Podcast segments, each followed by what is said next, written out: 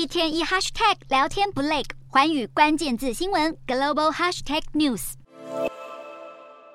英国国王查尔斯三世的加冕典礼，五月六号星期六在伦敦西敏寺大教堂举行。查尔斯国王与王后卡米拉会一同被加冕。事实上，君主不一定需要通过加冕才能成为国王，但这个象征性的宗教仪式标志着他头衔的转变与权力的移交。英国历代君主都遵循传统，在西敏寺教堂加冕。西敏寺是英国王室的专属礼拜堂，见证历代君主加冕、王室大婚以及葬礼等重要时刻。上一次在这里举办的加冕典礼是女王伊丽莎白二世在一九五三年的加冕礼。这一次查尔斯的加冕典礼代号“金球行动”，包括了许多的历史因素，遵照几世纪以来将权力转移给新国王与王后的古老传统，包括进行像宣誓、授权、登基等流程。其中仪式最神圣的部分是坎特伯雷大主教将会用所谓的恩膏涂抹国王，代表将国王神圣化与臣民分隔开来。届时查尔斯将被屏幕遮住，除了少数高级神职人员之外，电视上或教堂里的大多数人都看不到这个仪式。